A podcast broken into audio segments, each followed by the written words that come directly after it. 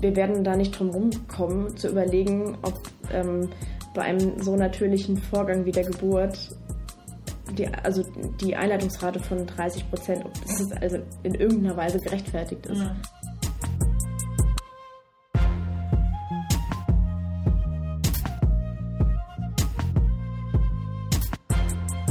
Wenn du eine Tablette viertelst, dann löst es ja bei uns schon irgendwie aus. Ich nehme ja nur so super wenig davon.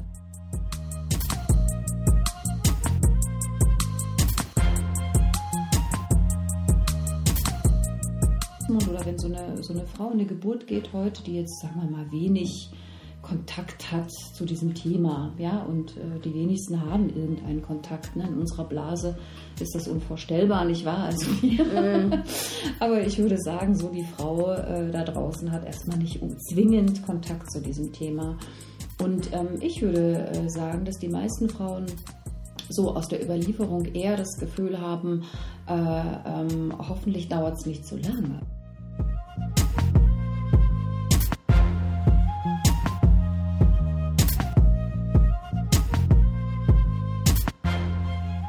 Herzlich willkommen zu einer weiteren Folge des Hebammenpots. Wir sind heute wieder zu dritt und das sind am Mikro Jasmin Schütz, Birgit Brunner und Eva Schuster.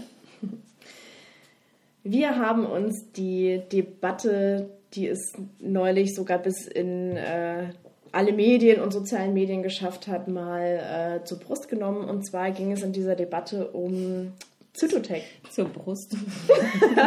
ja, zur Brust, ja. genau, und zwar ging es da um Zytotec.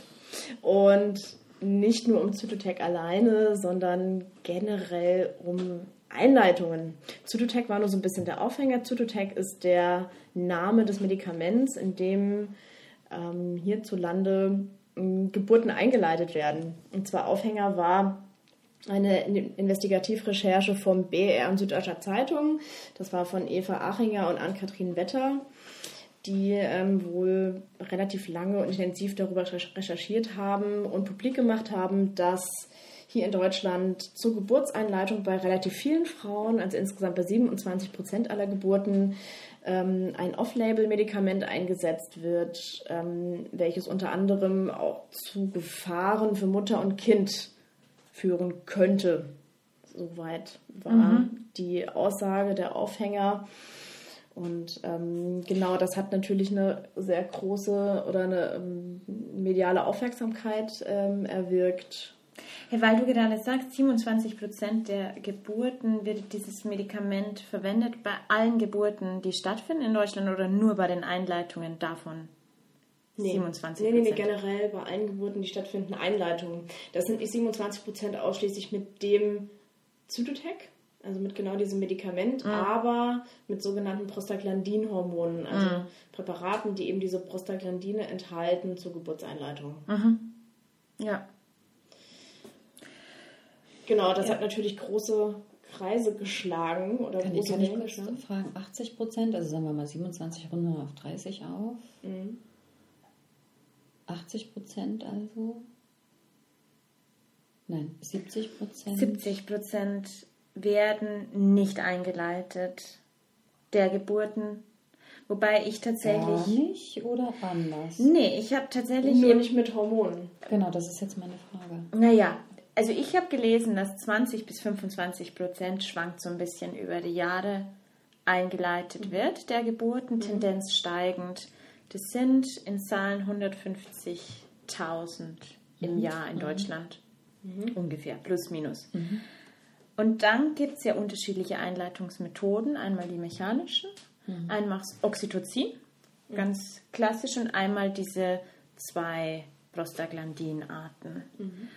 Und mechanisch, müssen wir ja mal ehrlich sein, gibt es jetzt nicht so wahnsinnig viele Methoden hier in Deutschland, außer den, äh, die, die Amniotomie, also das, dass man die Fruchtblase eröffnet. Ja, doch, klar. Es gibt den, ähm, diesen Ballonkatheter, den du Ach, wird der so viel verwendet? Nein, nicht so viel. Es wird ne? äh, so ein bisschen, ja. Also, der wird äh, ähm, unter anderem in St. Josephs hier, also in der größten geburtshilflichen Klinik überhaupt, nicht nur in Berlin, sondern auch in Deutschland, wird das ähm, Tatsache gemacht als Alternative. Ich habe neulich mit äh, Hebammen mich unterhalten auf einer Weiterbildung, die davon nicht so wahnsinnig überzeugt waren, aber es ist wohl eine Möglichkeit. Es wird dabei ein Ballon eingeführt in den, ja, in den Muttermund. Ich will in den. Muttermund und du Ja. bläst den auf wie ein Ja. Katheter. Mhm. Ich Ja, so ein bisschen, das ist so ein bisschen gut. wie ein, ja, ja, das ist so ein bisschen, glaube ich, funktioniert wie so ein ähm, ähm, Blutdruck. Ja, genau. Also man pumpt das wirklich so auf und dehnt, äh, also stellt eine mechanische Dehnung des Muttermundes her, um sich dadurch zu erhoffen, dass durch diese Dehnung, weil das sind ja Druckrezeptoren, dass dadurch eben auch ein ein Anstupsen, eine anregende Wehentätigkeit der Geburt an sich stattfindet. Das wird jetzt genau. nicht aufgepumpt bis 10 cm und dann kommt das Kind so jetzt nicht. Nee, du, sondern du erreichst zwei Zentimeter. Also du weißt Ja. immer, wenn dieser Katheter rauskommt und der kommt, entweder du ziehst den oder der kommt raus Mhm. sozusagen, dann weißt du, dass die Frau äh, die Gebärmutter, also der Muttermund sich auf drei Zentimeter eröffnet hat. Und du bist so begeistert, ihr habt das in Schweden gemacht? Ja, oder? ja, also was heißt so begeistert? Ich fand es immer eine äh, schönere Methode, als äh, medikamentös einzuleiten.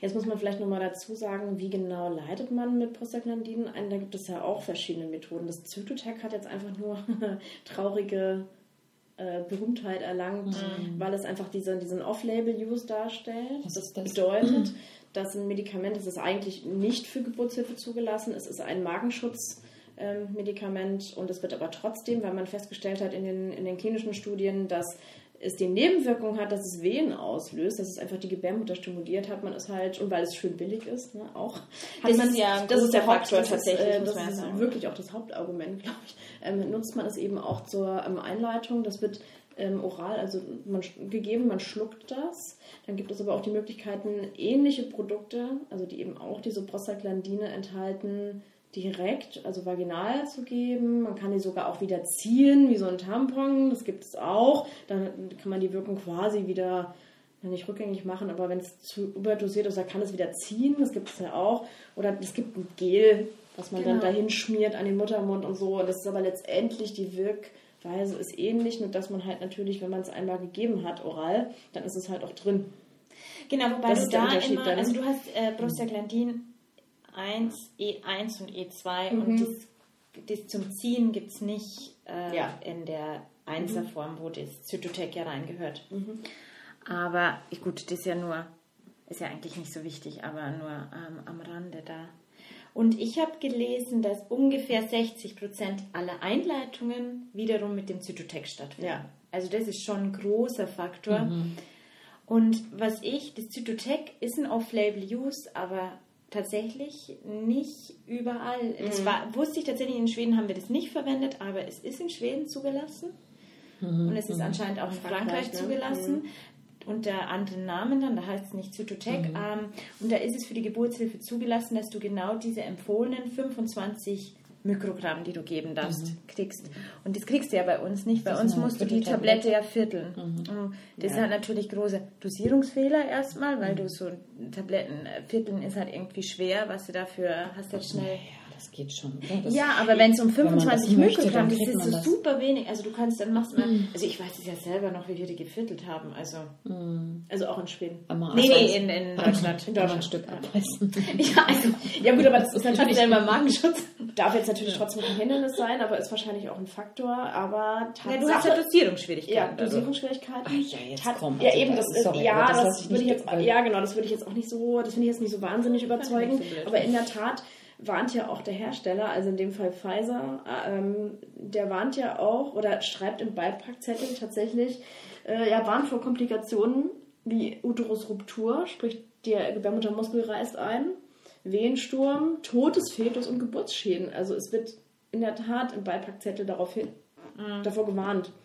Das, das finde ich jetzt Gut, auch. das ist schon krass, wobei ich mir da wiederum vorstellen kann, dass du das machst, weil du ganz genau weißt, dass, deine, dass die Leute das hernehmen. Und du willst dich auf keinen Fall in Angreifbar machen. Setzen, dass du sagst, war ja okay. Aber das ist tatsächlich was, was schon ein Problem ist an diesen Vierteln, ist ja, dass es an sich ja in anderen Ländern ganz erfolgreich eingesetzt wird. Aber was bei uns schon ein Problem ist, wenn du eine Tablette viertelst, dann löst es ja bei uns schon irgendwie aus, ich nehme ja nur so super wenig davon. Und dann ist es ja so, dass ich die Wehen haben nicht angeschlagen, dass sich Leute nicht an die weitere Empfehlung halten, wir geben, wenn wir weitermachen, immer nur die gleiche Dosis, sondern naja, dann gibt es halt mal eine halbe Tablette oder so. Das ist einfach ein anderes mhm. Gefühl, wie wenn ich ganz klar eine vollständige Tablette oder ein Drachet, was auch immer es ist, mit der Dosierung der Frau gebe. Ja. Das ist so blöd, wenn man mit so Mini-Fitzelchen arbeitet. Und dann wird ständig gesteigert und gesteigert und irgendwann hast, bist du in, in der blöden Situation, Wehensturm mhm. zu haben. Also ich, ich, bin, ich fand jetzt, ich habe ich hab dann viel im Ärzteblatt nochmal drüber nachgelesen, wie sich die GynäkologInnen da, dazu stellen und die sind alle mega in der Verteidigung, hauptsächlich nicht alle des Medikaments, weil es einfach auf so gute Erfahrungen mhm. ähm, zurückgreifen. Das Problem ist, dass man ähm, dass man sich oft, wenn Probleme aufgetreten sind, dass es sich um Dosierungsfehler handelte oder um Fehler, dass man es einer Frau gegeben hat, die vorher schon einen Kaiserschnitt hatte. Ich glaube, das ist vor allem das Hauptproblem. Also ich glaube, ganz viele der Schadensfälle oder der Probleme, die aufgetreten sind, sind da wirklich, weil die eine der Kontraindikationen, die es gab, eben das nicht bei einem mhm. vorausgegangenen Kaiserschnitt zu geben, nicht befolgt worden sind. Ja. Und die Frauen tatsächlich aufgrund der des Narbengewebes oder weil der Uterus da einfach nicht die gleiche Festigkeit hat, die gleiche äh, Stärke hat, hat ähm, da gerissen sind und das wirklich ganz dramatische Folgen gehabt hat für Mutter und Kind. Nun, ich weiß gar nicht, Eva, wie ist das? Hast du, im, hast du auch nachgeguckt oder stand da irgendwas davon, wie Frauen das eben in den anderen Ländern empfinden, diese Einleitung, auch wenn es da richtig dosiert ist? Weil es geht ja in dieser Debatte nicht nur darum, dass Kinder verstorben sind oder Frauen eine Ruptur gehabt haben. Das sind ja wirklich sehr krasse, sehr krasse ähm, Fälle, sondern es geht ja vor allem auch darum, und deswegen haben sich jetzt auch, glaube ich, bei vielen Kliniken, auch bei unserer Kooperationsklinik, war das ja sogar auch so, hat der Chef da erzählt, dass sich dann ganz viele Frauen äh, nach diesem, nachdem es eben publik geworden ist, äh, rückgemeldet haben und uns wirklich gesagt haben, sie wurden damals eingeleitet und haben das auch als schlimm empfunden und haben ihren Unmut auch kundgetan und die da einfach einfach total, also die traumatisiert aus der Geburt rausgegangen sind, nicht weil ihnen was, also weil was Schlimmes passiert ist, also das Kind ist gesund und sie sind letztendlich auch irgendwie, also da heile rausgegangen, aber sie haben die Geburt mhm. einfach als sehr schlimm empfunden, weil eben dieses Zytotec oder generell Einleitung eben häufig dazu führt, dass man sehr schmerzhafte, sehr dicht aufeinanderfolgende, unnatürliche Wehentätigkeit hat, mhm. die einfach eine total, die das als total traumatisch empfunden haben. Und ich glaube, da sind wir gar nicht mehr beim Zytotec, da sind wir tatsächlich sind wir bei den Einleitungen. gar nicht mehr beim Zytotec, da sind wir auf jeden Fall bei Einleitungen. Mhm. Wie gesagt, Zytotec ist einfach nur der Aufhänger da gewesen, mhm. aber gibt es denn darüber auch, ist dir da auch irgendwas darüber bekannt, ob das bei der richtigen Dosierung anders ist? Das, das glaube ich, ich tatsächlich nicht. Also, genau, ich kann mir nämlich genau das das nicht unbedingt vorstellen. Und es geht ja auch im großen Teil darum. Also mhm. ähm, das fand ich auch ganz spannend. Also es ging in diese Debatte, also klar, alle Medizinerinnen und Mediziner haben sich da erstmal in die Verteidigung gegangen und gesagt, wir haben doch total gute Erfahrungen gemacht. So viele Kinder oder, oder kaum Kinder sind doch gar nicht gestorben und Rupturen hatten wir auch gar nicht so viele. Aber die Frauen sind da trotzdem nicht super aus der Geburt rausgegangen. Mhm. Wir hatten trotzdem eine erhöhte In äh, Interventionsrate, mehr PDAs und, und diese ganze Interventionskaskade reingegangen sind, aufgrund dessen, dass die Einleitung in the first place stattgefunden hat. Und da geht es ja mhm. erstmal, glaube ich, gar nicht darum, wie war da die Dosierung. Am Ende kommt halt raus, ja cool, Kind ist halt geboren worden und Frau lebt auch noch, aber das zwischendrin, das wird da ja auch so ein bisschen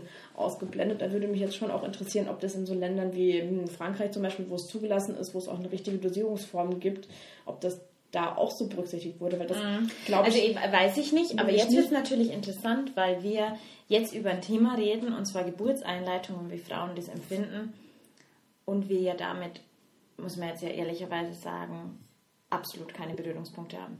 Du meinst wir jetzt im Wir, wir drei, mhm. die wir, wir jetzt hier sitzen. Du?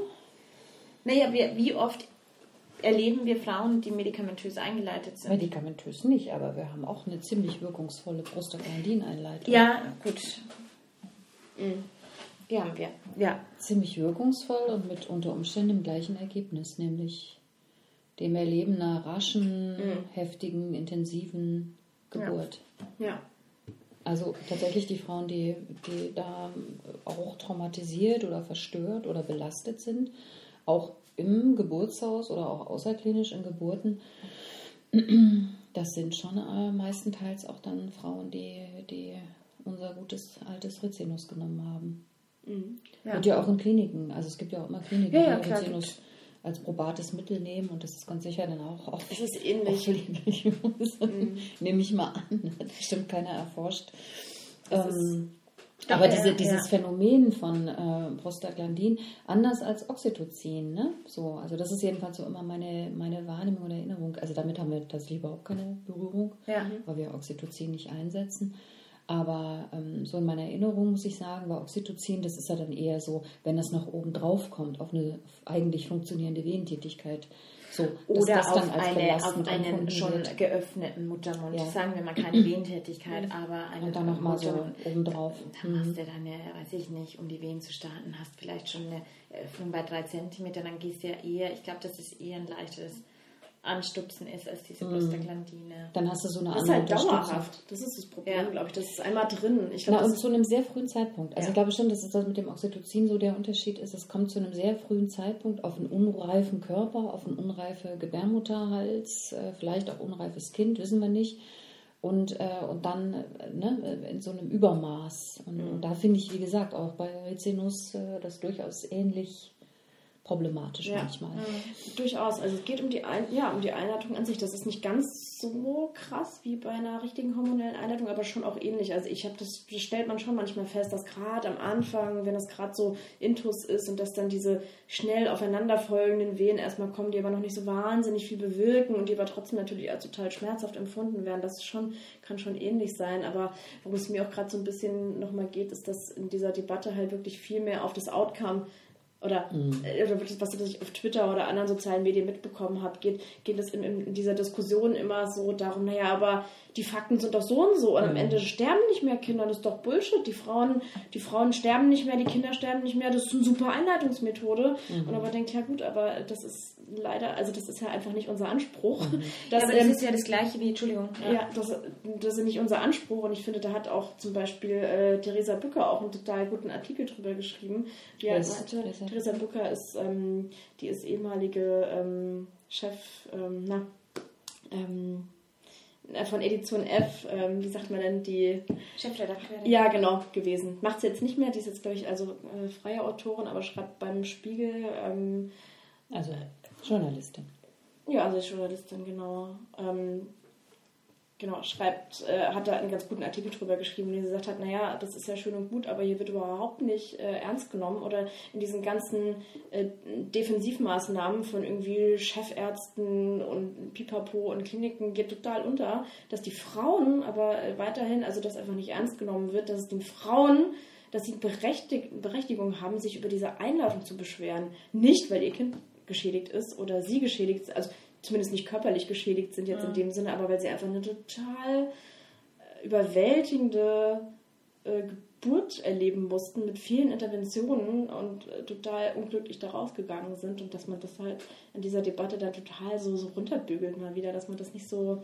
Ja, aber das, ist doch bei der Gewaltdebatte das Gleiche, so diese, diese klar. Tenor, Hauptsache dem Kind geht's gut. Also das Ja, ist genau, ja auch oft das, was die Frauen ähnlich. tatsächlich ja dann als Relativierung danach sagen. So, sie, sie klagen und dann kommt aber immer als Nachsatz, naja, aber ich bin ja dankbar, ich habe ein gesundes Kind sozusagen. Und ich finde es dann manchmal so befremdlich, wenn, wenn ich als geschädigte Frau da sitze. Und, aber natürlich ist es ja, primär ist man ja wirklich dieser Dank, den sie dann hinterher schicken, der ist ja wirklich da. Also das glaube ich gar nicht, dass der so, so erfunden ist. Oder der, der man, man, natürlich geht man in eine Geburt mit der Hoffnung, dass das Kind gesund ist.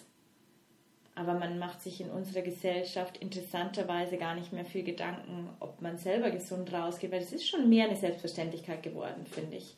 Also haben Frauen ernsthaft noch Angst zu sterben bei der Geburt? Klar, irgendwie schon, aber, aber man, man denkt doch nicht wirklich, oder? Dass man Ja, klar, stirbt. das ist halt so diese, diese, klar, diese, diese grundsätzliche Forderung auch, dass, dass alles normal, dass alles perfekt läuft, ne? dass alles gesund und perfekt läuft, steht so ein bisschen auch dem, dem so wie diametral gegenüber, ne? So dieser, dieser, diesem Wunsch nach Unversehrtheit. Ja. Äh, und Und ich bin eben nicht unversehrt, wenn ich dann aus sowas rausgehe. ja, genau. Genau, körperlich oder, Ja. ja. oder mental unversehrt. Ich muss mich gerade übrigens nochmal korrigieren. Sie ist, ähm, Sie schreibt bei Zeit, nicht bei Spiegel. Ah, ja. So. Ja. Ups. Ja, ähm, Ja, aber das, also ich finde halt auch, dass dieses, ja, da, da, da, dieses Grundthema, also ich weiß nicht, ob es das jetzt genau ist, ne, mit der, weil ja, ja auch so ein bisschen diese Faktenlage auf der einen Seite, aber dieses Grundthema dahinter, eben äh, äh, was, ähm, was die Frauen, äh, was die Frauen so beklagen äh, und äh, auf der einen Seite und die Geburtshelfer auf der anderen Seite eigentlich äh, befördern und wollen. Ne? Also wir Geburtshelfer wollen eine, eine, eine schnelle, eine rasche Geburt.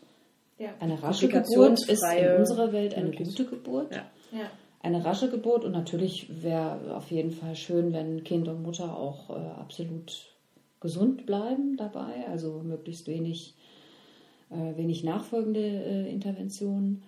Und das ist, das steht auch so völlig im Kontrast eigentlich, ne? Und auch ein bisschen zu diesem Kontrast von äh, äh, was so, glaube ich, im Volksmund oder wenn so eine, so eine Frau in eine Geburt geht heute, die jetzt, sagen wir mal, wenig Kontakt hat zu diesem Thema, ja, und äh, die wenigsten haben irgendeinen Kontakt. Ne? In unserer Blase ist das unvorstellbar, nicht wahr? Also, aber ich würde sagen, so die Frau äh, da draußen hat erstmal nicht zwingend Kontakt zu diesem Thema.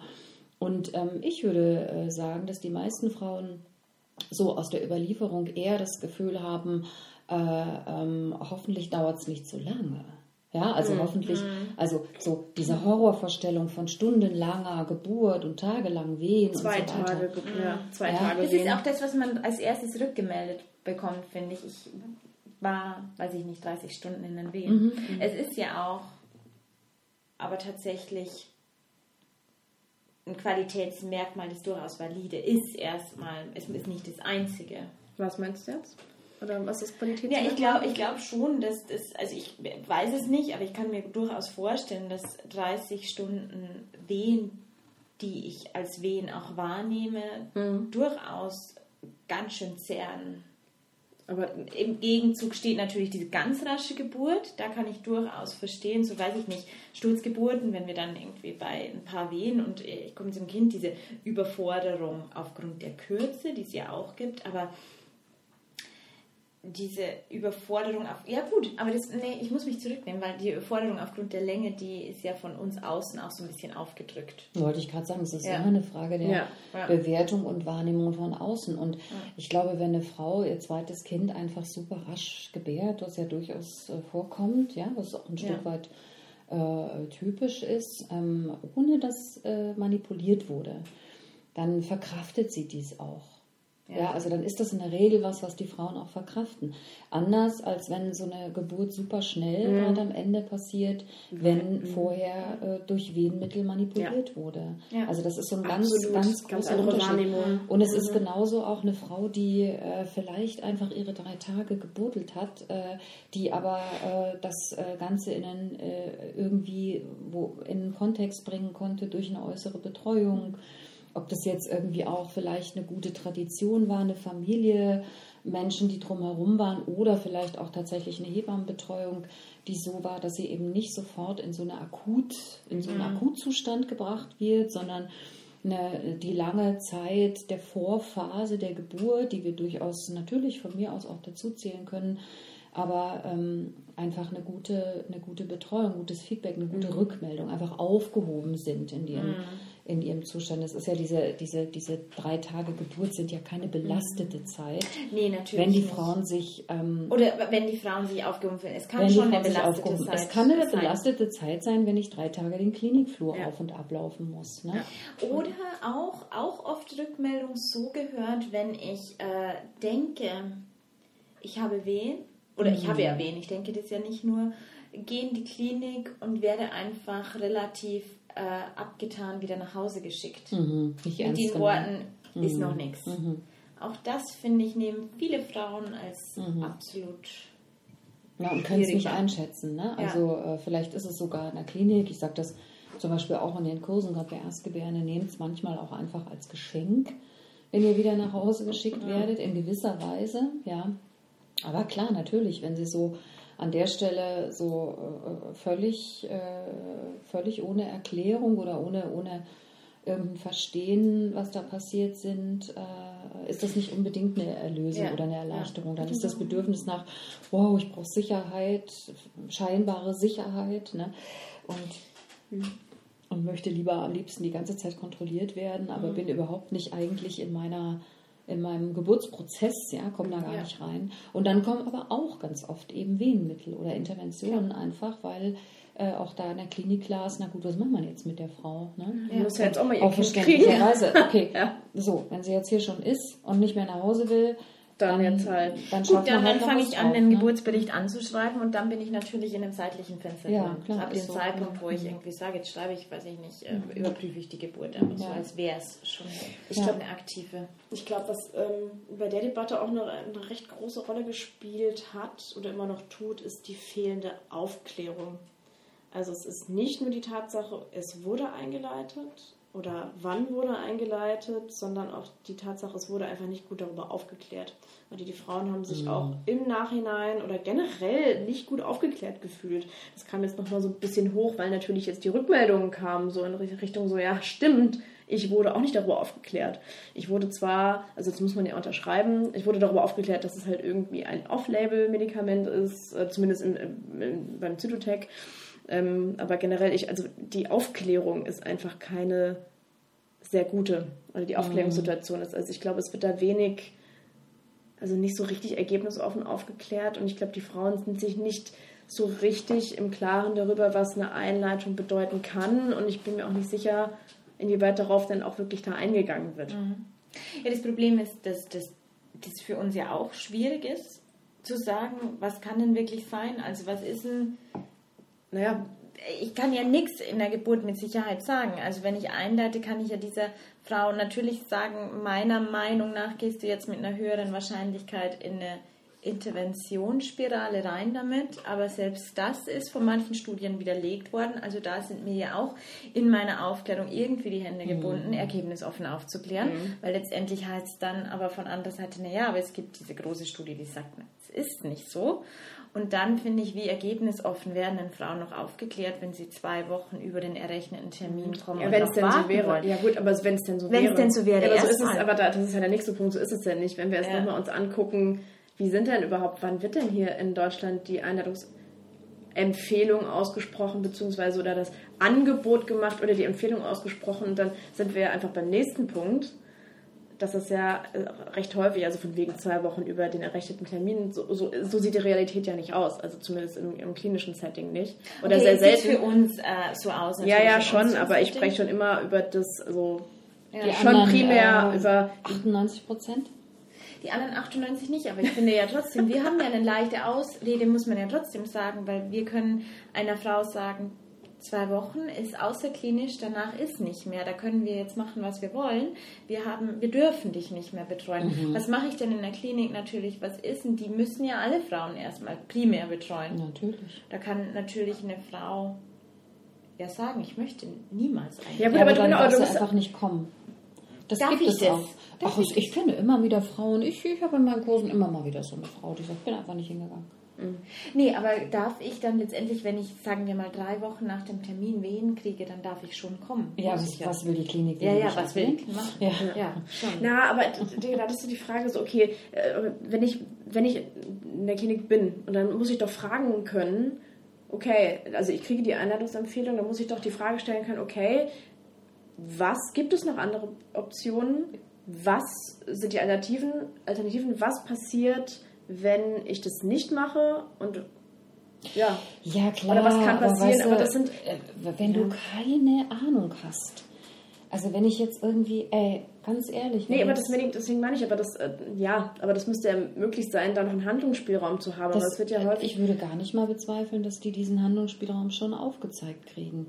Also mhm. das, ich weiß nicht, ne? ich kann es jetzt nicht im Detail sagen, aber wir kennen ja so die, ein bisschen die Unterschiede der Kliniken auch. Und es gibt viele Kliniken, oder zumindest ich kenne jetzt zwei, wo die sich echt die Mühe machen und ein Vorgespräch auch machen. Ne? Also wirklich, das finde ich immerhin, ja, setzen die sich wirklich hin und machen Vorgespräch mit den Frauen. Da wird auch ganz viel ge gesprochen, auf die Wünsche eingegangen. Natürlich, wie man das im Nachhinein, wenn man das so im Endeffekt und in der konkreten Situation äh, bei Vollmond und der Bus fährt vor, ja, äh, wie man das dann umsetzen kann, ist natürlich immer die andere Frage. Aber der, der Wille ist ja erstmal da und ich glaube schon, dass die, die Aufklärung auch die Möglichkeit der Alternativen, aber wie willst du das als Frau einschätzen? Das mhm. ist, und, und das ist ja auch immer die mhm. Schwierigkeit.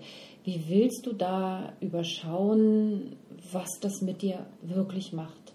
Wie sich das wirklich anfühlt? Also wie intensiv und heftig das ist, wenn auf eine unvorbereitete Gebärmutter, auf einen unvorbereiteten Gebärmutterhals plötzlich, und zwar ohne Blasensprung am besten noch, ja, ja. also wo sozusagen ja. von, von jetzt auf gleich, äh, da ist jetzt wieder deine Frage vorher, mhm. der, die Frage des Zeitraums, weil wir ja immer sagen, natürlich, äh, wenn Frauen über einen Termin gehen, brauchen sie offenbar ein bisschen länger auch für eine Reifung. Und wenn auf so eine völlig unvorbereitete, unreife äh, Gebärmutter, Gebärmutterhals äh, so, eine, äh, so eine starken Mittel äh, draufkommen, ja, dann ist das halt, das ist halt, da zwingt man halt Gewebe sich zu öffnen, was nicht bereit ist, sich zu öffnen. Und das ist schon, deswegen kommt es ja auch zu Rupturen unter Umständen. Und das ist dann natürlich, wie du sagst, eine Frage des Eva eine Frage der, ne, die Dosis macht das Gift. Ja, ja, klar. Ja, eine Frage vielleicht auch der, der, der, der Zeit, die man und, dem und, gibt. Und das Verrückte ist, und das habe ich jetzt so bei euch jetzt auch gehört, dass wir da ja auch wieder nicht darüber reden, über diese, über diese Öffentlichkeit, die das jetzt hatte, nämlich was passiert mit echten Schadensfällen, sondern wir reden ja eigentlich darüber, dass über die Traumatisierung der Frauen. Die ja also, eigentlich erstmal keine Schadensfälle darstellen. Die eigentlich also keine so Schadensfälle sind. Ne? Mhm. Das, das verstehe ich schon richtig. Ne? Also auch ja. die Zahlen äh, scheinen ja irgendwie, das ist dramatisch. Jede Frau, äh, äh, die, die Schaden nimmt, die das Kind das Schaden nimmt, ist, ist super dramatisch äh, so. Das, und, und, das hat immer auch, äh, keiner, ist, keiner von uns ist wirklich vorbereitet da, darauf. Ne? Aber natürlich in, in, in Aber das wird wieder halt nicht zu Papier gebracht, der emotionale der, der, Schaden. Also auch wieder, es war in der Debatte Gewalt in der Geburt, da mhm. kommt es, aber es ist ja letztendlich kein aufs Papier gebrachter Schadensfall wie ein geschädigtes Kind sozusagen, das mhm. sich quantifizieren mhm. kann. Mhm. Das ähm, fiel mir gerade noch ein, kennt ihr das nicht, dass euch Frauen das immer berichten, oder viele Frauen nicht immer, aber ich, ich erlebe das immer, wenn sie in die Klinik fuhren, zu einer Einleitung und das wussten, wird immer diese Absurdität des Weges beschrieben. Mhm. Als man zur Klinik fuhr und wusste, wir fahren jetzt dann heim und haben ein Kind. Und dieses Wissen darum, das, das wird immer als so als absurd beschrieben. Habt ihr das noch nie gehört? Mhm. Oder als eine besondere Erinnerung. Genau, so als besondere Erinnerung, dass mhm. dieses, ich weiß jetzt tatsächlich, ich fahre in die Klinik und ich komme dann heim mit dem Kind. Und das ist doch auch irgendwie komisch, dass du weißt, ich fahre jetzt zu meiner Geburt. Oder ja. irgendwie, weiß ich nicht.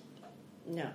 Das, äh, ich also meine, das hat diese ja schon Planbarkeit des ja. Ganzen, ne? das was ja eigentlich nicht planbar ist, aber was, und es, ist, äh, es handelt sich ja nicht um den Kaiserschnitt, der ja mhm. irgendwie einfach mhm. planbar ist. Mhm. Und da habe ich mir meine Gedanken. Wobei das genauso, glaube ich, genauso bizarre Gedanken hervorruft, glaube ich. Also so ein primärer Kaiserschnitt wie ich fahre zu meiner Einleitung. Ja. Aber ja. Ich fahre dahin, Wehen zu haben. Das ist irgendwie krass, finde ich. Hm. Aber, Aber, ja, du hast, ich habe auch noch zwei Fragen. nee, ich dachte, du, nee, dann fang, mach du. ja, nee, ich habe jetzt gerade gedacht, wie, wie, ähm, wie ihr das, ähm, also ich, ich kenne das so von, von Ausbildung und dann auch Klinikarbeit, gab es Zytotec nicht. Ja, ich bin sehr wohl mit Zytotec so, also ich, so, das kam irgendwann in der Klinik, da war ich aber schon nicht mehr in der Klinik und dann war klar, irgendwie, da gibt es was, hat mich jetzt auch nicht so krass interessiert, ja. weil ich, ja, die Schnittmenge nicht so hoch war. Und, und deswegen habe ich mich so gerade gefragt, wie ist denn das? Also es muss ja irgendwann, habt ihr, wisst ihr, wann das so eingeführt wurde? Also so flächendeckend eingeführt wurde? Und, und äh, ja, ob ihr euch so erinnert, gab es da so Momente in der Ausbildung oder so, wo vielleicht mal jemand gesagt hat, hm, komisches Zeug, weil ihr müsst ja auch mit Menschen gelernt haben, die das vorher nicht kannten. Ja, ich, ich würde gerade eher fast bezweifeln, ob es einfach die Klinik, in der du gelernt hast, nicht hatte. Ich glaube, ja. das ist schon super lang. Wirklich? Ich meine jetzt schon. Ich also schon auch. Also bei ja. mir stand es außer Frage, also das wurde, ja. das wurde da schon lange gemacht. Aha. Mhm. Also es haben ja nicht alle Kliniken. Okay, da haben sich Kliniken dagegen entschieden. Nee, das war auch nicht Zytotec, aber es ist halt Einleitung gewesen. Es war bei uns auch nicht Zytotec. Also Achso, bei uns war es Zytotec. Nee, waren Zytotec, ja, bei ganz vielen irgendwie. Wir waren da auch, aber auch eine Ausnahme in Hessen. Ah. Also eine Minprostin, also Minpro ja. grundsätzliche Prostaglandin-Einleitung kenne ich natürlich. Ja. Okay, du meinst jetzt wirklich Zytotec. Ich meine jetzt wirklich Zytotec. Es haben sich trotzdem Kliniken einfach dagegen entschieden und ich glaube, mhm. dass es das wirklich, wirklich schon lang gibt. Kann ich aber nochmal, aber da würde ich sagen, dass du auf jeden Fall in deiner Ausbildungszeit schon drin warst. Mhm. Im Zytotec mhm. da sein. Weiß ich nicht. Aber, aber das mehr, dass es mehr gemacht wird, ähm, dass es mehr durchgeführt wird, das würde ich mal so verorten, wie das äh, als generell viele Interventionen zugenommen ja. haben, dass dann da auch selbstverständlich auch die Zytotec oder die Einleitungsrate gestiegen ist. Also ja. dass, dass es das Mittel schon länger gab, das denke ich schon, aber dass es wirklich schon so lange so sag ich mal, exzessiv genutzt wird wie jetzt, das glaube ich nicht. Ja, das kommt ja unserem Wunsch entgegen, dass wir es jetzt so exzessiv, äh, exzessiv benutzen, weil wir es halt kontrollieren wollen, mhm. die Geburt. Also es mhm. ist ja, ich glaube, in den letzten, weiß ich nicht, 15 Jahren ist die Einleitungsrate um 10% gestiegen. Das ist ja eine Wahnsinn, ein Wahnsinnsanstieg. Ja. ja. Also ich, ich glaube, wir werden da nicht drum rumkommen, zu überlegen, ob ähm, bei einem so natürlichen Vorgang wie der Geburt die, also die Einleitungsrate von 30 Prozent, ob das also in irgendeiner Weise gerechtfertigt ist. Mhm. So. Und dann stehen wir natürlich, ohne da jetzt äh, ganz explizit drauf einzugehen, weil wir uns jetzt alle nicht in die Studie eingelesen haben, aber einfach äh, ein großer Einleitungspunkt ist ja, weil ich über diesen errechneten Termin drüber gehe. Mhm. Es gibt andere Einleitungsgründe, aber ich würde mal sagen, der Hauptgrund, warum ich einleite, ist entweder, weil meine Fruchtblase sich geöffnet hat und mhm. ich keine Wehen bekomme. Und der zweite innerhalb von 24, innerhalb von 24 Stunden, Stunden gemerkt oder von 12 Stunden. Eigentlich eher 12, muss ja. man fast klinisch mhm. sagen, würde ich meinen.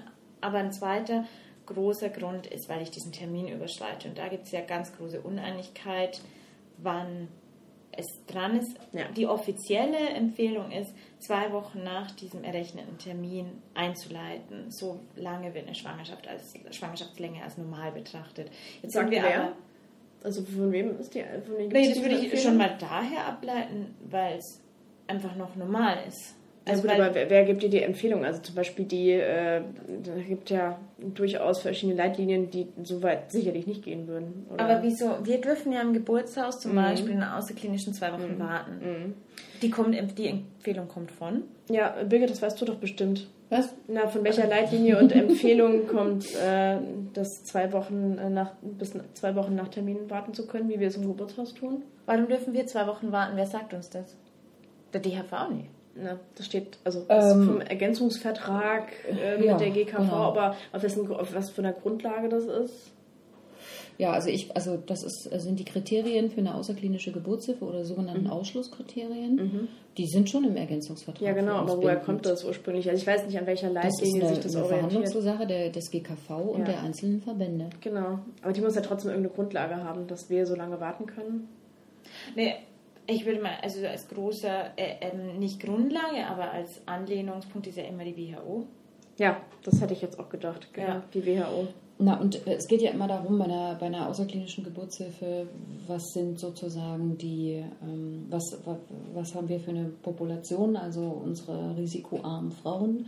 Mhm. Und äh, parallel dazu gibt es natürlich auch in Level 4 Häusern ein ähnliches Klientel ähm, und äh, auch da gibt es Häuser, die sich durchaus auch an die 14 Tage, an die, an die 14 Tage annähern. Ne? Also bei dieser, ja. bei dieser Empfehlung vorher gibt es ja immer äh, Zusatzkriterien. Also zum Beispiel wissen wir ja von einer unmittelbaren Klinik, dass, äh, was weiß ich, BMI 35 bei Geburtsbeginn, äh, bei also der Body Mass Index Beginn mhm. oder ähm, äh, Gestationsdiabetes, also so kleine oder über 35, also wenn so verschiedene kleine, nicht bedrohliche, aber kleine äh, problematische Kriterien dazukommen, äh, wird immer noch früher eingeleitet. Ja. Ja. Also das steht Oder immer im kausalen Zusammenhang. Als 40 Na, sag ich ja. Also ja am Termin noch älter, also richtig alt, über 40. Dann ist äh, kleiner Spaß.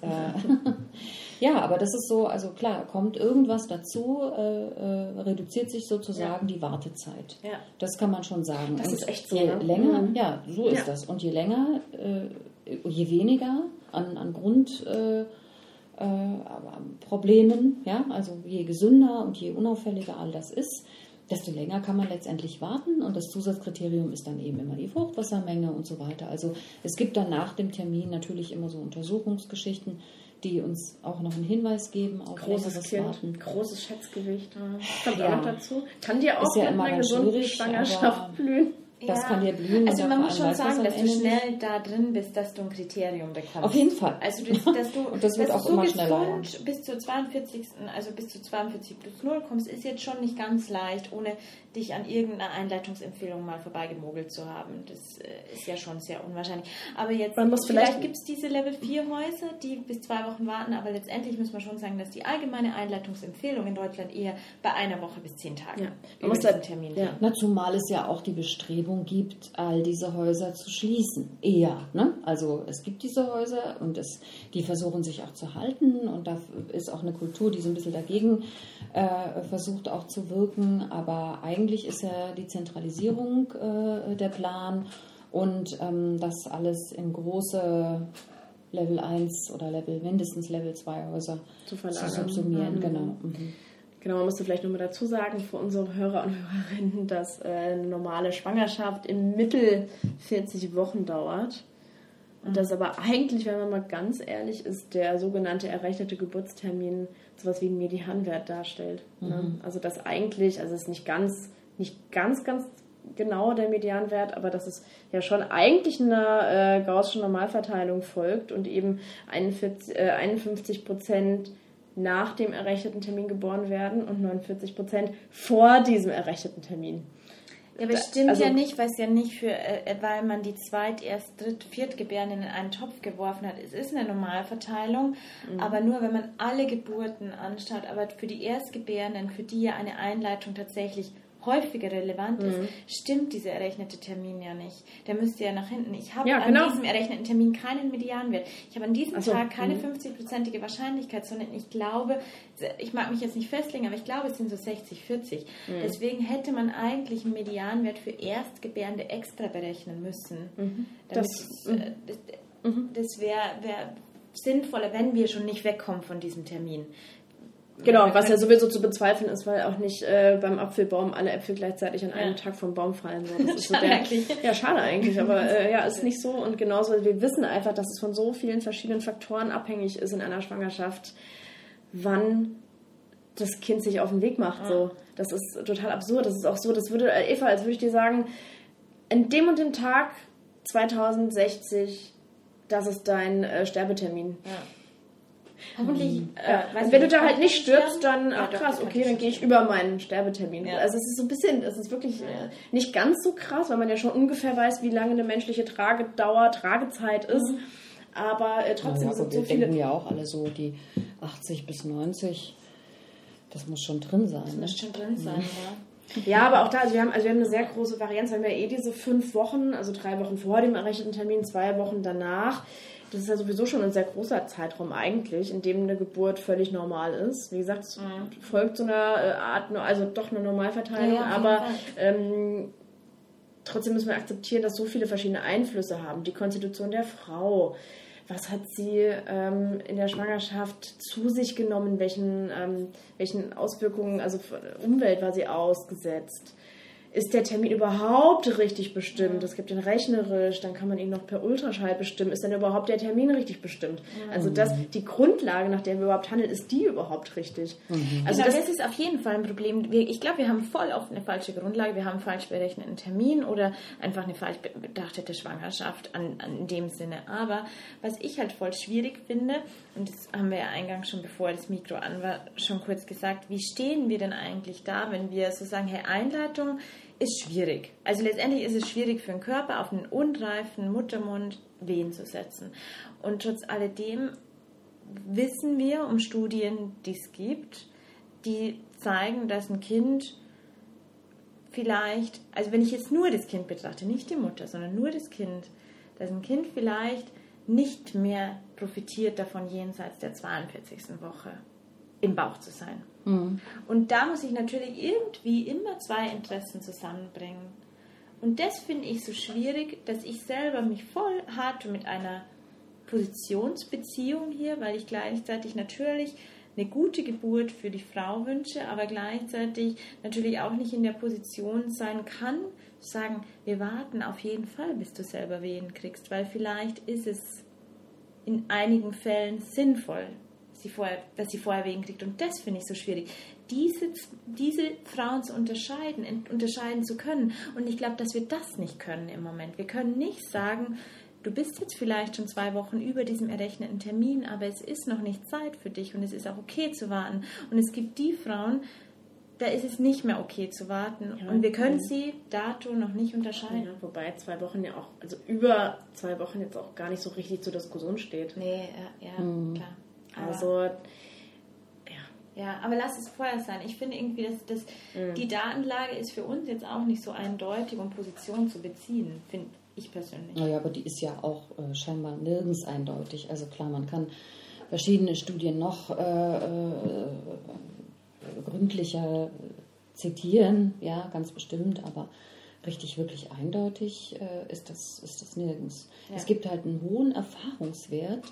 Ich kriege gerade nicht raus. ich versuche, ich gebe mein Bestes, aber ich kriege es gerade nicht raus. Äh, aber zumindest ist der jetzt, äh, kann man sagen, 30 Jahre. Darauf einigen wir uns vielleicht mal, ne, wo ich das, ich kann es gar nicht glauben. Das ist tatsächlich schon so lange, äh, also es wurde 2006 genau? mal vom Markt genommen. Ah, du meinst Cytotec ja, jetzt, oder? Ja, ja, das ist tatsächlich schon so lange. Kurz für die, weil wir uns ja nicht filmen, äh, ja. Birgit war gerade damit beschäftigt, rauszufinden, ja. seit wann es Cytotec gibt, weil sie es nicht geglaubt hat, dass sie es einfach nicht mehr geklickt hat. Ja. ja. also klar, Prostaglandin, ne? das, äh, das äh, also über verschiedenste Medikamente, das ja, aber nicht dieses dieses Zytotec. Was hatte ich gerade vorher gesagt? Weiß jetzt nicht mehr genau. Ja, 30-jährige Erfahrung. Ach so, ja, das ist natürlich immer so dieses, es gibt diesen Erfahrungswert und ähm, ich weiß nicht, wenn, wenn ihr jetzt so spontan, sagen wir mal, schwierig mit einer Meinung, was würdet ihr sagen, so spontan? Äh, dieses äh, euch so einklinken in die, in die, in die große Empörung oder wo, wo, wo steht ihr da persönlich? Mit dem ja. oder mit der mhm. Ich bin, bin äh, nicht in der äh, großen Empörung diesem Medikament gegenüber. Mhm. Da nicht. Ich bin eher, also dazu arbeite ich auch. Ich habe nur in meiner Ausbildung damit gearbeitet und dann nicht mehr. Ich finde, dass auch, also das, dieses Medikament, das kriegt es jetzt schon ab, aber letztendlich habe ich ja gleiche, ähnliche Probleme bei anderen Medikamenten. Ich bin eher in der Empörung, dass wir eine Einleitungszahl mhm. von über 20 Prozent haben mhm. und diese Probleme ja dann für die Frauen auch mhm. bei anderen Medikamenten existent mhm. sind. Mhm. Also weiß ich nicht, ja. was bei dir ist. Ja, so geht es mir, so geht's mir auch. Ich finde klar, dieses Positionieren zwischen, okay, wann ist das für eine Gefahr fürs Kind? Und es gibt einfach diese, naja, wenn auch seltenen Ausreißer, wo das Kind halt auch, es muss noch nicht mal 42 plus 0 sein, dann ist es vielleicht 40 plus 6 oder so, wo dann das Kind einfach nicht mehr gut versorgt ist und einfach in, also im Bauch verstirbt und das ist total furchtbar und es gibt diese Fälle. Aber ich tue mich schon auch schwer damit, den Rest der Frauen, also diese, ähm, aufgrund dessen diese Einleitung aufzudrücken. Ja. Und auch, also was mich einfach stört, ist, du hast irgendwie gemeint, ja, man kann ja eigentlich gar nicht so richtig aufklären, das sehe ich ein bisschen anders. Also man, man muss aufklären, was die Risiken sein können von, ähm, von Einleitungen. Und ich, ich glaube, das findet zu wenig statt, dass die Frauen einfach zu wenig wissen, okay, was kann da passieren? Was ist meine Alternative? Wir sind am Anfang so ein bisschen darauf eingegangen, mhm. was können denn Alternativen sein zu dieser medikamentösen Einleitung? Und die gibt es einfach. Es gibt nicht nur dieses nicht das Mechanische. Es gibt so viel mehr. Es gibt ähm, eine IPO-Lösung, eine richtig durchgeführte. Es gibt Eva und ich, wir atmen tief. Ja, auf. also nicht Ouch. nur das. ja, wobei, ich weiß nicht, also das habe ich auch schon, ich habe da auch schon einfach äh, Erfahrungen gesammelt, die, wo das, wo das eigentlich gut funktioniert hat. Und es gibt, also um nochmal diesen Schwenk zu machen zu noch anderen Methoden, es ist ja vielleicht auch mal das, das Zusammen das Zusammenspiel von verschiedenen Dingen alternativ, die ich anwenden kann, um die Geburt anzustupsen. Hier, eine Kollegin von uns hat das neulich in die, in die Teamsitzung gebracht. Ob das jetzt das Senfmilchfußbad zusammen mit dem hohen Einlauf, mit der IPO-Lösung, dem netten der Bauchmassage und so ist und äh, irgendwie irgend, die Quintessenz aus irgendwas von dem zusammen mit wirklich, okay, bringt die Frau in die Entspannung und mhm. so irgendwas tut es dann schon, also es gibt schon noch einfach mehr, als ich knalle jetzt Prostaglandine mhm. drauf, mhm. ohne dass ich irgendwas anderes gemacht habe. Oder den Oxytropf. Ja, toll, mhm. das ist eine tolle ja, Alternative. Ja, glaub, also das, das, ist ja für mich keine Alternative. Also da mhm. kann, muss ich doch einer schwangeren Frau mehr anbieten können, als ich knalle das. Maximum auf deinen unvorbereiteten Uterus drauf. Mhm. Und muss auch nur die Option sagen, okay, du kannst ein, du kannst auch noch länger warten und wir kontrollieren die und die Parameter und das, und ich muss gut aufklären, du musst einfach wissen, worauf du dich einlässt. Und das kam schon heraus. Also Christiane Schwarz, die äh, Hebammenprofessorin, die hat das ja durchaus auch beschrieben, dass Frauen sich einfach nicht gut aufgeklärt fühlen. Die mm. fühlen sich einfach so ein Stück weit verarscht, um es mal auf gut Deutsch zu sagen. Mm. Und sitzen dann, ja, aber dann kommst du halt erst nur mal danach nicht mehr raus. Also das stört mich schon immens, mm. dass das äh, so stattfindet und bei so, mhm. so einer hohen Prozentzahl. Ja, und äh, ich bin ja mhm. voll bei dir, dass man mit den Frauen sprechen muss, warum ich gesagt habe, dass es so schwer ist aufzuklären ist, weil eben ich weiß, es ist immer schwierig mit Studienlagen, aber wenn ich einfach aufkläre und äh, als Basis muss ich ja irgendwas nehmen. Ich kann meinen Erfahrungsschatz nehmen oder ich kann die Studienlage legen. Und wenn mir mein Erfahrungswert, wenn der so konträr ist zu der Studienlage, ja. die ich habe, dann wird es irgendwann schwierig aufzuklären, weil dann kann ich dir sagen, meiner Erfahrung nach ist es schon eine krasse Wehenerfahrung, wenn du eingeleitet wirst. Aber mhm. die Studienlage sagt, was anderes. Und das, Hast du ja noch nicht mal. Na, das, zu dem, das war blöd, aber so, sie sagt ja oft was anderes zu dem, Na, was so in Kaskade, genau, in, der, in ja. die Interventionskaskade geht. Und das finde ich dann irgendwann schwierig. Ja, wobei ich das tatsächlich auch, also ja, da muss man irgendwie entscheiden, weil wir wissen, glaube ich, alle, dass das einfach, also von unseren Erfahrungswerten, dass man das durchaus sagen kann und das das würde ich dann schon kommunizieren, wenn ich jetzt die Frau aufklären würde, dass man sich bewusst sein muss. Also das es ist ja vor allem deswegen so, weil, diese Wehen so schmerzhaft sind und das, was wieder in der Studie halt nicht messbar ist, was aber stattfindet. Die Frauen haben sehr lange, viel länger als sonst irgendwie Wehentätigkeit, bis sich da überhaupt irgendwas tut am Muttermund. Und dann also auch diese subjektive Empfindung von Wehentätigkeit und dann kommen sie natürlich schneller an den Punkt, dass sie Schmerzmittel wollen. Hm. Das ist ja keine Intervention, die jetzt ausschließlich von außen aufgedrückt wird, sondern die ich selbstverständlicherweise, und das kann ich völlig nachvollziehen, als Frau irgendwann einfordern würde. Ich sagen, ihr könnt nicht mal, ich habe hier total Schmerzen, sehr lange Schmerzen aufgrund dieser künstlichen Wehen. Natürlich will ich jetzt Schmerzmittel haben. Da haben wir die erste Intervention. Da kannst du mit was von der Studie auch immer um die Ecke kommen. Wir wissen alle, dass es genauso mhm. stattfindet. Ja, ja, und das, das muss ich den Frauen doch vorher sagen. Na, und dann eine informierte Entscheidung treffen, ob ich das möchte mhm. oder vielleicht auch nicht oder dann die Alternativen erfragen. Und dann, wenn ich die nicht anbieten kann als Klinik, dann ist das schon extrem schade. Also das ist schon meine Meinung dazu. Mhm. Ja, ist eigentlich ganz schön zusammengefasst, finde ich. Jetzt. Ich würde mich gerne aufklären lassen, glaube ich, von dir. ähm, ja, wir nähern uns langsam wieder der Stunde. Jetzt ist so ein bisschen ähm, die Frage, also, ich fand das Fazit gerade ganz schön, aber du möchtest ja, ja, noch was sagen. Super Fazit. ich habe, äh, ja, also ich meine, was natürlich unbeantwortet bleibt und ist die Frage, warum ist das eigentlich so, dass die Schwangerschaft eine normale Schwangerschaft, normal oder normal ist immer, hm? eine gesunde Schwangerschaft mit einem gesunden Kind, reif geboren oder äh, am, am kommt Termin, am Ende nicht in die Gänge oder mhm. was?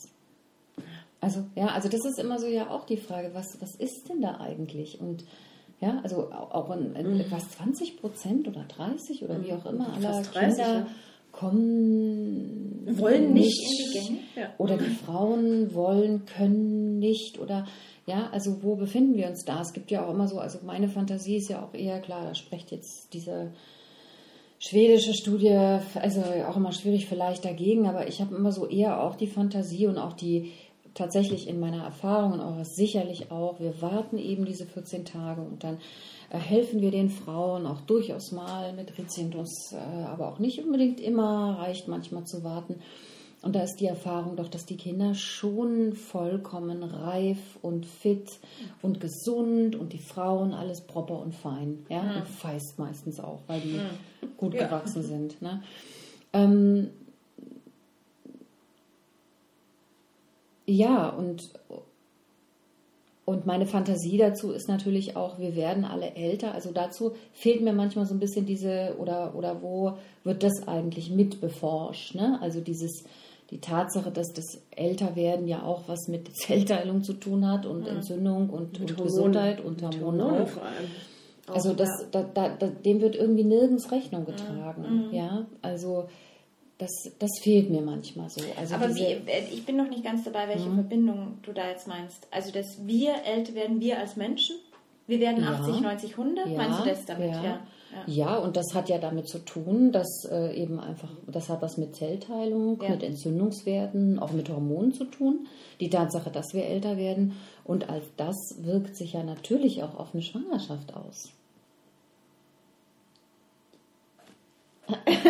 ja, bestimmt, aber ich weiß jetzt noch nicht, ich verstehe noch nicht ganz den. Äh Dass ein Schwangerschaftsalter ja was ist, diese 280 oder 81 Tage, was post, keine Ahnung, Konzeption, Menstruation, ich vergesse es immer, also 40 Wochen, sagen wir mal ja. etwa, neun, nein, zehn Mondmonate. ja. ja. Ähm, die sind ja irgendwann mal festgelegt worden vor wann? Ja, ewigen Zeiten. Hm. Glaubt ihr, dass das tatsächlich sich ändern kann? Als weiß ich nicht, Eva. Das frage ich mich aber immer. Also ich meine, ja. die Tatsache ist doch so, das so dass wir schon so hat. vor 100 mhm. oder 200 Jahren jetzt nicht wirklich so viel älter als 50, 60 geworden sind. Ja. Paar Ausreißer. Ja. Goethe ja. ist richtig alt geworden. Ne? Ja, klar. Ähm, und und das natürlich auch mit Lebensstil und, und so weiter immer auch zu tun hatte. Ja, natürlich frage ich mich das. Also wenn die Voraussetzungen dafür, dass wir älter sind, sind ja vor allem, das ja, hat was mit Zellteilung ja. zu tun. Ja. Dass ja? wir älter werden. Ne? Also, und so. mit Entzündungswerten und mit Hormonen auch zu tun. Und sicherlich noch mit ganz wahnsinnig vielen anderen Dingen. Ja, so. Und ist das nicht naheliegend, dass das äh, sich auch auf die Schwangerschaft auswirkt? Ich habe den Gedanken noch nicht gedacht. Echt nicht? Ich finde den eigentlich auch ganz spannend. Aber was denn jetzt? Es ist doch total naheliegend. Ja, schon, weil, weil ich mir vorstellen kann, also das müsste aber andererseits, nee, andererseits das, es müsste, ja, es müsste bedeuten, dass das, dass das Kind im Bauch ab einer bestimmten Zeit wirklich stagniert. Weil du wirst ja älter, aber ja nicht unbedingt größer, ne? Also auch dein Uterus und dein Bauch werden ja nicht größer, aber je länger ein Kind im Bauch ist, wächst es halt. Also es gibt nee, ja nicht, dass ein Kind versorgt. stagniert. Ja, es ist äh, ja stimmt. Also Plazenta ist prima versorgt meistens. Ja, also stimmt. die Versorgung mhm. insgesamt. Ich meine, äh, es ist ja nicht so, dass wir werden älter und ja trotzdem faltig äh, mhm. und nicht mehr schön irgendwann. Ne? Also so irgendwann zeichnet so und ja, also, also Diane, ich, ich, ich verstehe schon, was ich, ich meine. Ich verstehe total, ja. was du meinst, aber ich denke mir, wir wären auf der anderen Seite. Ja. Nee, es ist nicht unbedingt absurd, aber ich finde irgendwie, gleichzeitig leben wir ein Leben, das, äh, das grundsätzlich eine Geburt jenseits der 42. Woche nicht mehr so sinnvoll erscheint, weil wie bewegen wir uns denn? Wir werden zwar älter, aber wir sitzen viel auf dem Bürostuhl zum Beispiel. Das müsste doch dann auch epigenetisch berücksichtigt werden, weil auf dem Bürostuhl sitzen hat eine weniger hohe, weiß ich nicht, ja, ja, Mobilität zur Verfügung und deswegen kann ich vielleicht ein Kind, das, das drei, vier Wochen länger sich im Bauch gemütlich gemacht hat, auch nicht mehr mit dieser Leichtigkeit aber se seht ihr das so, dass Frauen, die die 14 Tage übertragen, äh, schwieriger gebären? Nee. Nee, ist doch nicht so. Nee. Klar, die sind manchmal ganz schön proper, aber die kommen doch die trotzdem prima auf die Welt. Ja, die ja, Kinder, danke. Die Kinder, ja. Naja, nicht nur, aber ja, also und ja. ne, also das, das, das ist doch, das ist eben das, was ich meine. Also dass sozusagen auch eine gewisse, äh, dass wir uns physiologisch äh, auch ein Stück weit Ne, das wissen wir ja natürlich, klar, aufrechter Gang und Becken und so, alles ein bisschen schwierig, aber wir werden ja auch größer. Und das, äh, und die Kinder auch. Also es gibt eine Entwicklung, die ist sehr, sehr langsam, aber es gibt eine Entwicklung. Äh, und äh, ich mich da schon frage, warum äh, wird diese Entwicklung nicht berücksichtigt bei äh, äh, erhöhtem Schwangerschaftsalter? Und das frage ich mich, seitdem ich das Gefühl habe, ähm, den Eindruck, eher, Gefühl ist falsch, sondern eher den Eindruck, äh, dass äh, wir damit immer häufiger zu tun haben. Also auch wir.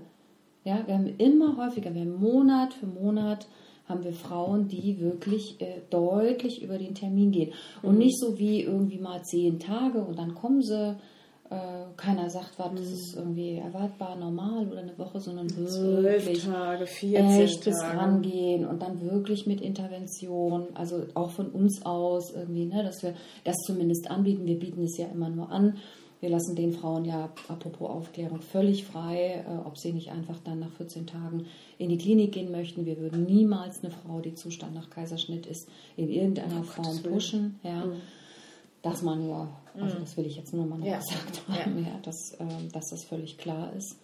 Okay, also ich dachte immer, das wäre so völlig naheliegend, dass es diesen Zusammenhang auch geben muss und dass der nirgends berücksichtigt Ich finde es einen interessanten, also durchaus einen interessanten Gedanken. Also gerade doch, der Gedanke kam mir schon, und das sagen die Frauen manchmal auch selber. Dass ich meine, wenn ich so frage, bei der, bei der CTG-Kontrolle so über Termine, das machen wir immer so alle zwei Tage im Geburtshaus, neben den Ultraschalluntersuchungen, die es ja sonst auch noch gibt, ähm, dass wir die Frauen da sehen und auch mit denen ins Gespräch gehen, nochmal in Kontakt gehen und die wirklich sagen, und wie geht's dir? Und spürst dann, wie gut? Ja, dem geht's zu gut, es will gar nicht raus. Ist ja hm, Tatsache.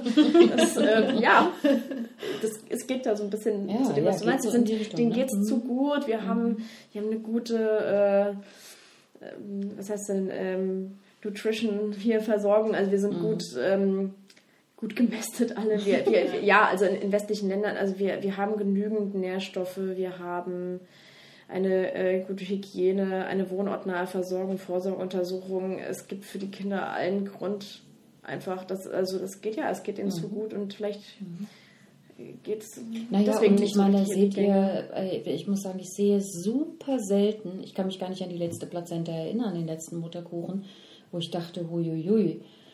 Der Ganz pfiff, verkalkt. Der pfiff aber auf dem allerletzten Loch oder so. Ne? War das Wirklich, früher ne? häufiger? Ja, würde ich sagen. Ach, ja, echt? Das Mal verkalkte. Plazenten, die rauchen ja auch alle nicht mehr. Ne? Das stimmt. Jetzt rauchen die nicht mal mehr. Die rauchen nicht mal mehr. Ja, ist so, die Frauen sind, sind Genau, wirklich trinken nicht, rauchen nicht, generelle Gute, gute Ernährung. also Die sind mopsfidel, Mhm. ja, absolut proper gesund und, äh, und jetzt fragen wir uns, warum dauern die Schwangerschaften denn so viel länger als früher? Mhm. Warum geht es denn nicht los? Und warum sind die Kinder denn trotzdem äh, fit und gesund? Ne?